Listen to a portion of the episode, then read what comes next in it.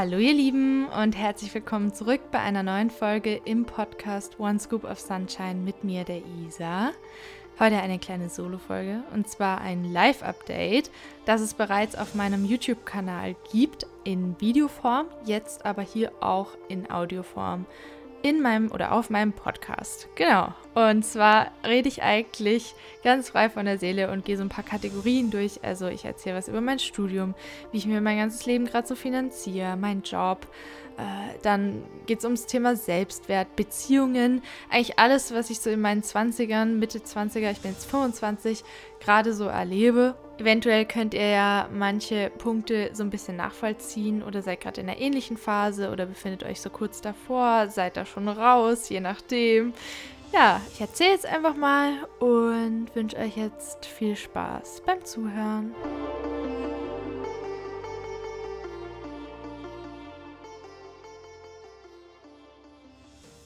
Studiere seit 2021 im Herbst Bewegung und Ernährung. Der heißt so der Studiengang Bewegung und Ernährung. Und das ist ein Studiengang, der sich zum Großteil eigentlich eher aus dem Sportaspekt zusammensetzt und der kleinere Teil ist eher Ernährung. Also wenn ihr sowas Ernährungsspezifisches machen wollt, würde ich euch eher empfehlen, Ökotrophologie zu studieren oder Ernährungsberatung in die Richtung, weil der da bei meinem Studiengang ist wirklich der Schwerpunkt eher auf diesem sportlichen Aspekt, würde ich sagen. Ernährung ist aber auch mit drin. Da haben wir auch ein paar Seminare und Vorlesungen. Da bin ich jetzt im vierten Semester. Also ich bin jetzt mit dem dritten fertig. Das ist jetzt gerade zu Ende gegangen. Jetzt komme ich ins vierte und dann kommen nochmal zwei. Das heißt, es geht insgesamt sechs Semester und dann habe ich meinen Bachelor. Tada!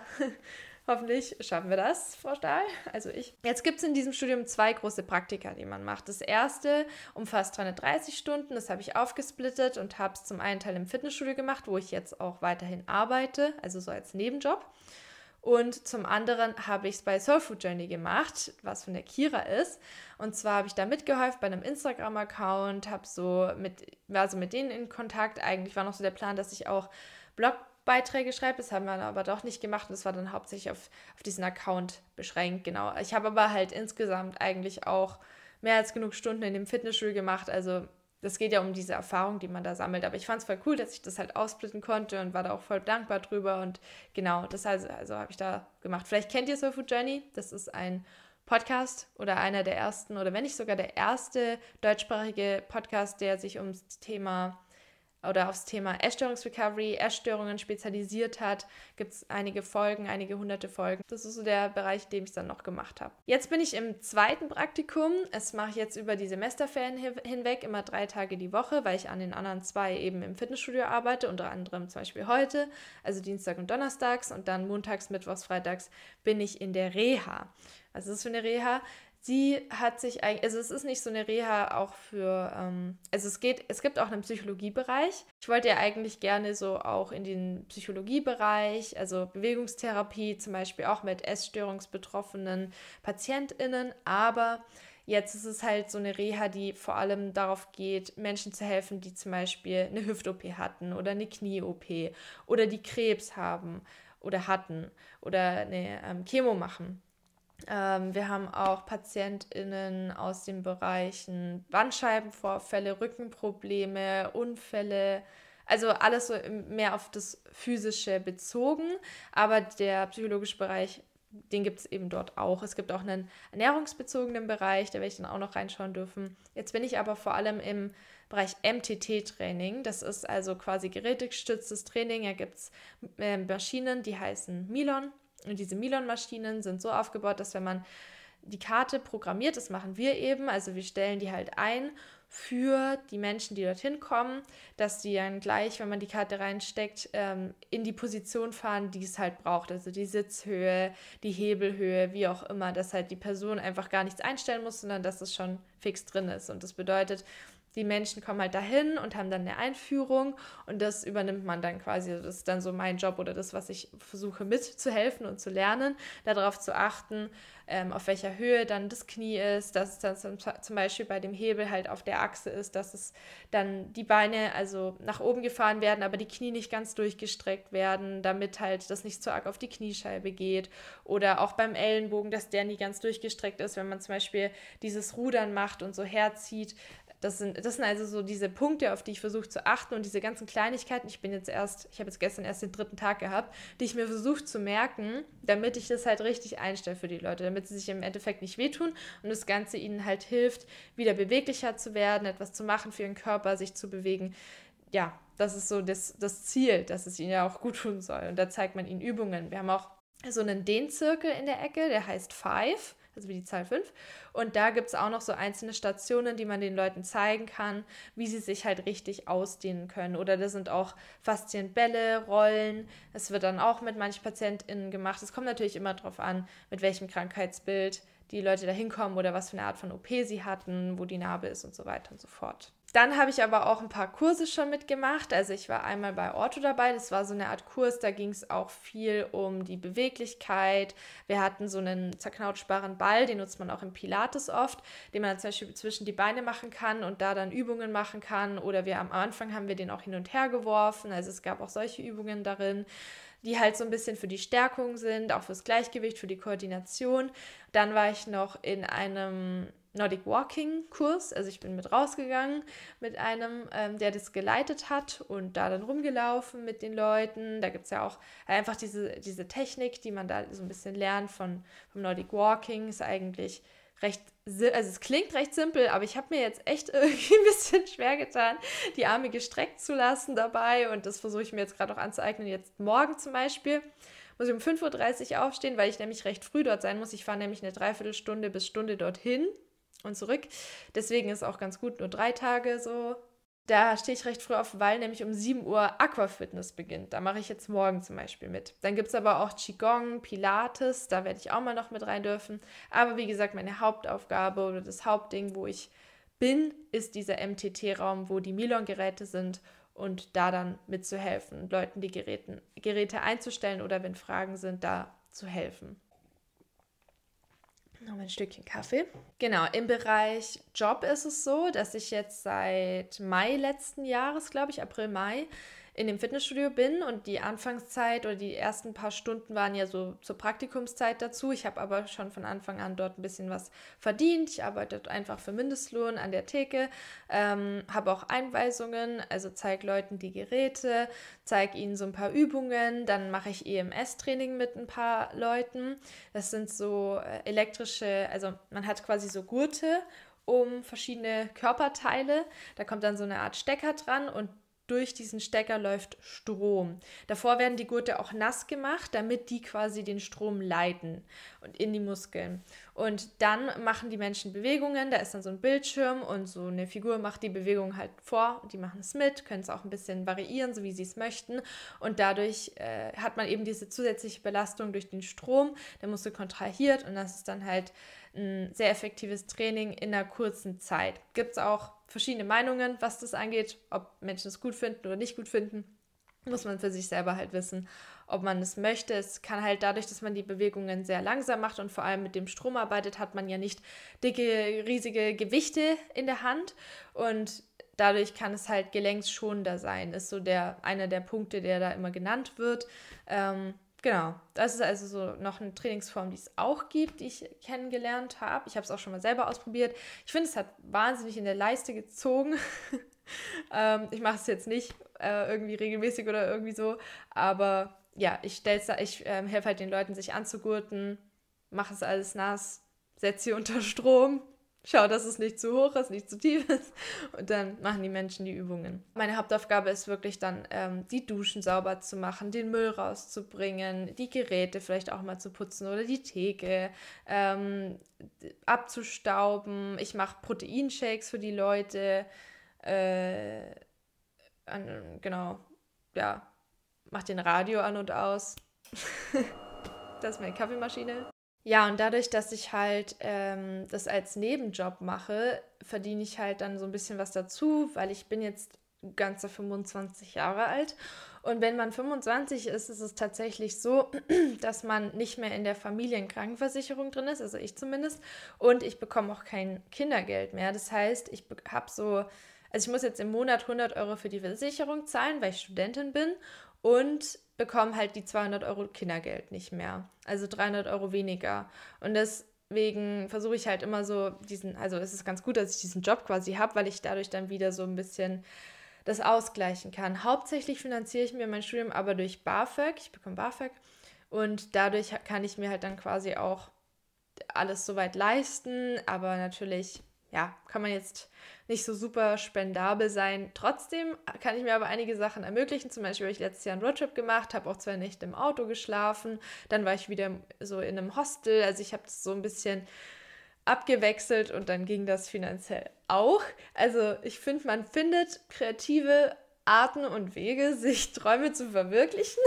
das habe ich bisher eigentlich immer hinbekommen. Auch damals mit meiner Reise nach der Schule habe ich auch voll viel für gekellnert und währenddessen dort ich war sieben Monate dort, habe fünf Monate davon halt gearbeitet für kostenlose Unterkunft oder sogar Unterkunft und Essen oder Unterkunft und Frühstück, dass es halt auch möglich war. Also ich finde es immer wichtig dazu zu sagen, dass es Wege gibt und man dann nicht immer so denken muss, boah, ich habe einfach nicht so viel Geld wie andere, wie soll ich mir das alles ermöglichen? Im Endeffekt denke ich mir so, wir sind eh, also ja, wissen wir ja auch, wir, wir können eh uns viel ermöglichen und sind recht privilegiert, weil wir hier aufgewachsen sind und so weiter und so fort. Und das versuche ich halt auch zu nutzen, diese Chance zu nutzen, die ich hier habe. Alleine, dass ich dann zum Beispiel nur, wie viel zahle ich Semesterbeitrag? Ich glaube 250, 200 Euro weniger, ich weiß es gar nicht, oder sogar nur 170. Irgendwie so in die Richtung. Und dafür kann ich ein halbes Jahr studieren. Und wenn man es in anderen Ländern anschaut, okay, ciao. Keine Ahnung. Also, das ist schon echt gut. Und dann bekomme ich halt noch so ein bisschen Tasche, also so ein bisschen Geld von meiner Oma. Das ist auch immer ganz, ganz schön von, also dass ich das so, ja, dass mir da so ein bisschen mich unterstützt. So bekomme ich das alles eigentlich ganz gut hin. Ähm, für die Kooperation zum Beispiel, die ich mache, bekomme ich jetzt nicht wirklich Geld. Ich habe ein bisschen was bekommen von einer, die ich mal hatte. Die ist jetzt aber nicht mehr so am Start. Ansonsten ist es aber halt voll die Erleichterung, wenn ich dann zum Beispiel diesen Schmuck hier, den hätte ich mir jetzt nicht selber geholt. Also, und dass ich das jetzt halt so bekommen darf, kostenlos, dass ich die jetzt halt so habe, die ich schon länger wollte, finde ich auch wieder voll cool. Oder auch Proteinpulver habe ich letztens bekommen, veganes Proteinpulver, was ich jetzt jeden Tag konsumiere, auch sehr cool. Ähm, ja, also halt einfach solche kleinen Hilfen finde ich total, total gut. Ich sage jetzt nicht zu allem Ja, also ich schaue mir das schon an. Ist es was, wo ich denke, das kann ich vertreten? Ist es nachhaltig? Ist es jetzt ähm, vegan oder haben die so nachhaltige Aspekte da drin in ihrem Unternehmen? Ist es wahrscheinlich nicht perfekt, aber schon mal ziemlich gut, das, was für die Umwelt getan wird. Und kann ich, würde ich das mir auch selber kaufen, also jetzt ohne eine Kooperation. Und dann, ja, finde ich das eine gute Sache. Wenn ihr möchtet, kann ich vielleicht mal noch ein bisschen näher auf das Studium an sich eingehen, da ein bisschen was drüber erzählen, was man da so für Vorlesungen hat oder äh, wie das sonst noch abgelaufen ist. Grob der Rahmen ist halt jetzt so gesetzt, indem ich erzählt habe, dass da diese zwei großen Praktikas, dass es die da gibt, Praktika. Und ansonsten, ja, Vorlesungen, Seminare und ja, aber wenn ich da noch ein bisschen ins Detail gehen soll, könnt ihr mir ja in die Kommentare schreiben, dass euch das interessieren würde. Jetzt kommen wir noch zu dem Bereich Wohnen, Leben an sich, Beziehungen und so weiter. Also ich wohne immer noch in derselben Wohnung, ist eine kleine Zwei-Zimmer-Wohnung. Ich habe davor auch in WGs schon gewohnt, in zwei verschiedenen. Und ähm, also seit ich quasi äh, aus dem Internat raus bin und dann reisen war, war ich eine Zeit lang bei meiner Oma auf der Couch und dann danach war ich in zwei WGs. Äh, dann ja, bin ich hier in die Wohnung gezogen. Das war 2019. Das heißt, ich wohne jetzt, was haben wir jetzt? 2022. Äh, drei Jahre hier. Ja, und ich mag es voll gerne. Habe ja so einen Bergblick, es ist mega schön. Es ist halt ein bisschen, also einfach ländlicher, deswegen geht es auch voll gut preislich. Ich sitze nicht mitten in der Stadt, aber brauche ich auch nicht. Ich fahre so eine Dreiviertelstunde zur Uni, aber ich muss auch nicht jeden Tag hin und ich teile mir das auf mit einer, die auch hier wohnt. Also wir splitten das so ein bisschen und wechseln uns ab. Und dann, ja, war ich viereinhalb Jahre mit meinem ersten Freund zusammen. Mit dem bin ich zusammengekommen nach meiner Neuseeland-Reise, kurz danach. Dann viereinhalb Jahre über die ganze Zeit hinweg, wo ich auch äh, mein erstes Studium gemacht habe und die erste, also die Ausbildung und das dann nicht fertig gemacht habe. Äh, so ein Hin und Her war, ich in verschiedenen Therapien war. Es war so diese ganze Zeit, wo ich dann mit meinem ersten Freund zusammen war und es war wirklich mega schön und ich habe da ganz wichtige Erfahrungen gemacht und das war sehr, sehr, sehr, sehr wichtig und sehr groß und sehr intensiv und sehr deep und real und ja, Also ich bin da mega dankbar für.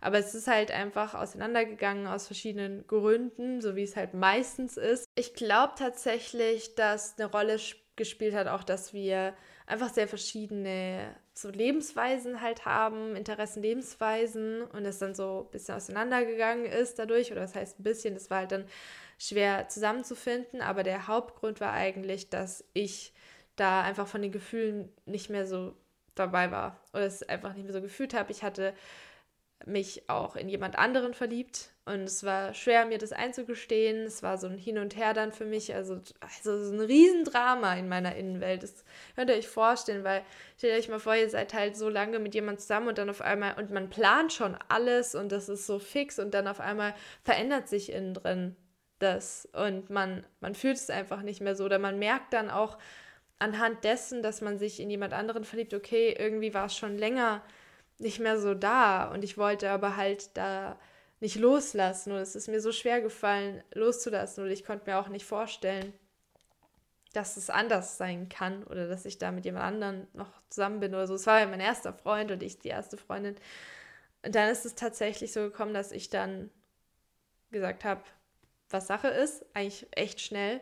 Und dann kam eben so ein Riesen hin und her. Es hat auch ewig gedauert. Das, zu der Zeit habe ich auch echt nicht wirklich Podcast-Folgen hochgeladen oder irgendwie war nicht wirklich aktiv, einfach weil äh, das ja wirklich so ein substanzielles, existenzielles Ding ist. So Beziehung, mit wem ist man zusammen oder ja, dass, dass es einfach so auf der Basis des Seins ist, wie, wie der Alltag aussieht oder wie die Wochen aussehen oder wie das Leben aussieht oder in welche Richtung man geht oder ja, ich will jetzt nicht, es ist eine Sache, wenn ich die daraus gelernt habe, dann, dass ich nicht mehr zu arg in die Zukunft plan, weil bringt sowieso nichts. Also wirklich mal. Es bringt doch echt überhaupt nicht. Und irgendwie nimmt es dann auch dem Ganzen so diese Flexibilität. Also ich möchte gar nicht mehr, ich möchte mir Sachen wünschen, aber nicht mehr so dieses, so genau muss es passieren. Das ist mir einfach zu starr für mich persönlich jetzt geworden. Es kann auch, also mir hat es lange ganz viel Sicherheit gegeben.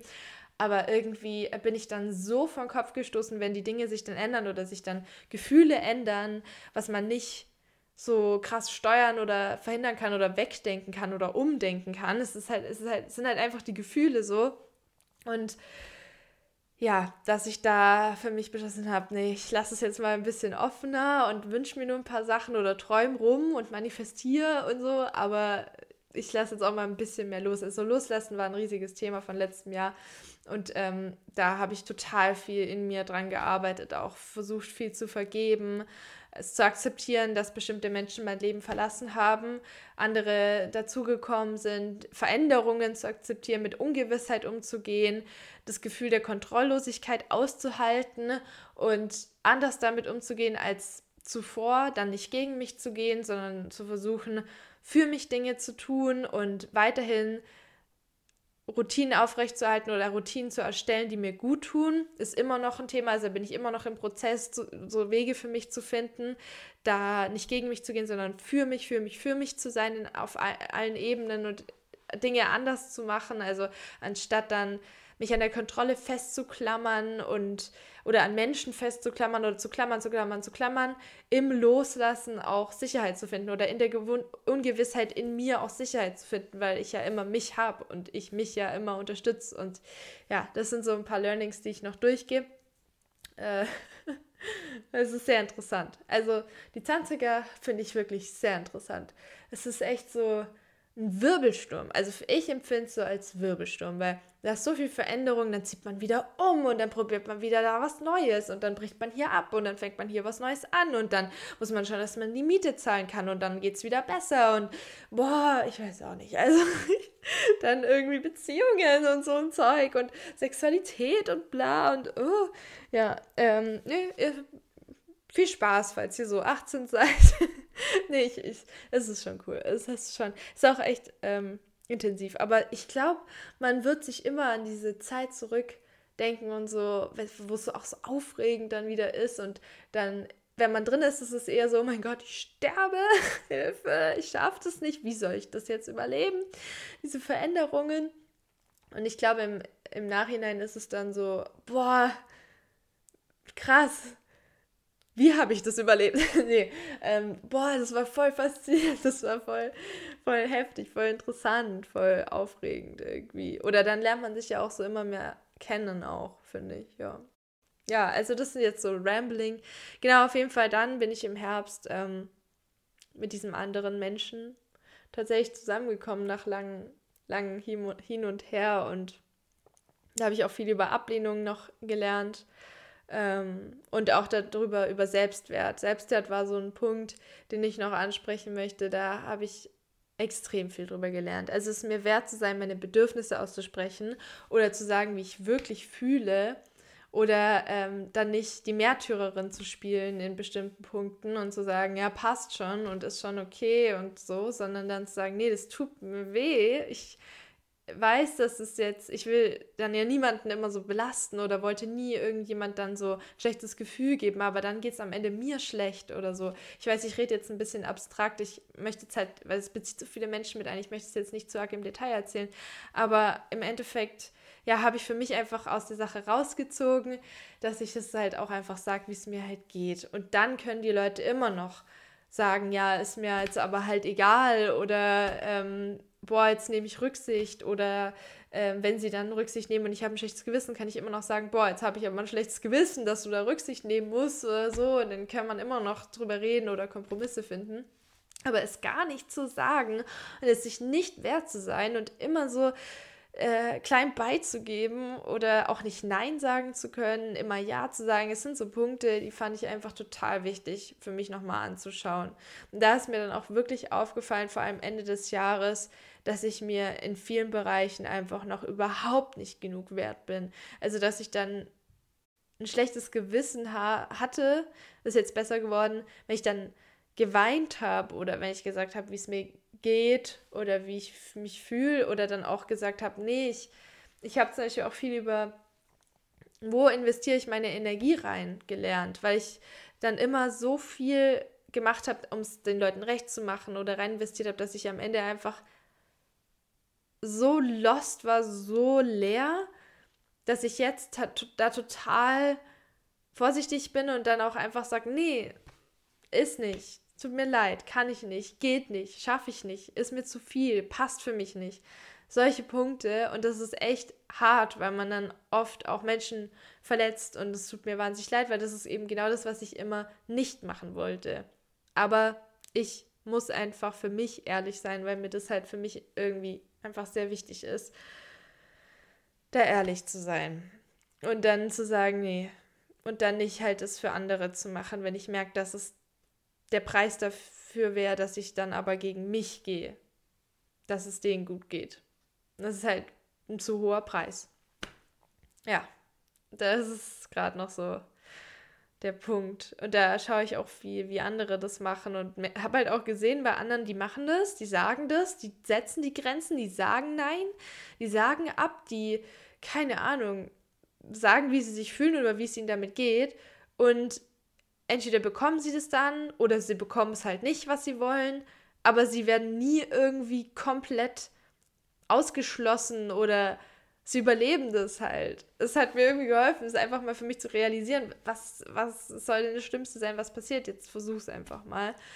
Und ja, bisher habe ich es hab überlebt und ich bin noch nicht irgendwie hier so allein. Im Gegenteil, ich habe jetzt also meinen Freund und ja, genau es ist immer noch nicht ganz sicher, dass es da von mir aus auch noch ge so Gewissensbisse gibt oder dass es mir manchmal halt einfach leid tut, wie es gelaufen ist. Und ich ähm, bin aber froh, dass ich halt erst, also dass ich eigentlich wirklich sehr schnell nach zwei Wochen schon gesagt habe, wie es bei mir aussieht, gefühlstechnisch, als ich halt dachte, okay, das ist, muss ich auf jeden Fall erwähnen. Ich bin auch froh, dass ich da auch erst den Cut gezogen habe und Schluss gemacht habe und dann erst mit der anderen Person was angefangen habe. Das ist für mich halt einfach, für mich war das halt mir wichtig, für mein, meine Werte oder für mein Ich oder dass ich halt da so meinem Charakter irgendwie treu bleibe, den ich versuche zu erhalten. Das ist ja auch so eine Frage mit der Identität, aber da gehen wir jetzt mal nicht rein. Also mit dem, was wir uns aufbauen und versuchen zu erhalten und wie wir dafür kämpfen, wer wir denken, der, wer wir sind und dann zu merken, boah, ich bin aber irgendwie auch das Gegenteil und ich habe charakterliche Widersprüche. Und das erzeugt dann so ein Gefühl von, wer bin ich eigentlich? Ich dachte, ich wäre so, jetzt bin ich aber auch das Gegenteil. Also da ähm, setze ich mich auch nicht mehr ganz so fest, weil ich bin halt manchmal irgendwie einfach mega spontan und dann bin ich aber wieder auch total auf Struktur und Planung und es muss so laufen, wie ich es mir geplant habe. Ich kann es irgendwie einfach gar nicht mehr sagen. Äh, ja, muss ich ja auch nicht unbedingt. Oder mich da so festklammern an bestimmten Charaktereigenschaften, die ich denke, die ich fix bin. Ja, habe ich nämlich auch irgendwie immer versucht zu machen, um eine Identität zu haben. Aber ich bin halt einfach ich. Bin halt einfach Isa. Isa ist mal so, mal so, mal so. Und vielleicht ist sie die meiste Zeit dann eine Eigenschaft. Kann ja sein. Vielleicht ist es aber auch morgen wieder anders. Bin da irgendwie recht variabel manchmal. Habe ich das Gefühl. Ja. Und vielleicht ist es ja auch so dieser Satz, so ich weiß, dass ich nichts weiß, mäßig, so ich weiß es halt einfach manchmal nicht, wer ich bin. ich weiß es einfach manchmal nicht. Das ist irgendwie auch okay. Ich bin 25, ich bin mittendrin.